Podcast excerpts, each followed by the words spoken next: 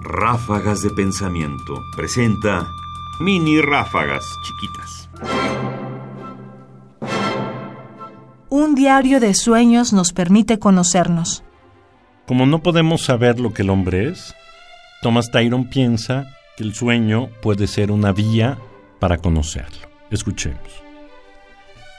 Puesto que el corazón del hombre es traicionero por sobre todas las cosas, por lo tanto, para aquel que quiera realmente conocerse a sí mismo, ha sido recomendado siempre por los más sabios doctores de moralidad tomar nota, entre otras cosas, de los sueños más usuales.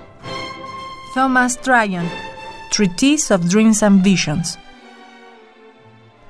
Llevar un diario de sueños, nos dice Thomas Tyron, es una forma de conocerse a sí mismo y además un instrumento para la moralidad porque es a través de los sueños donde se revelan realmente las cosas que incluso nosotros no nos queremos decir a nosotros mismos.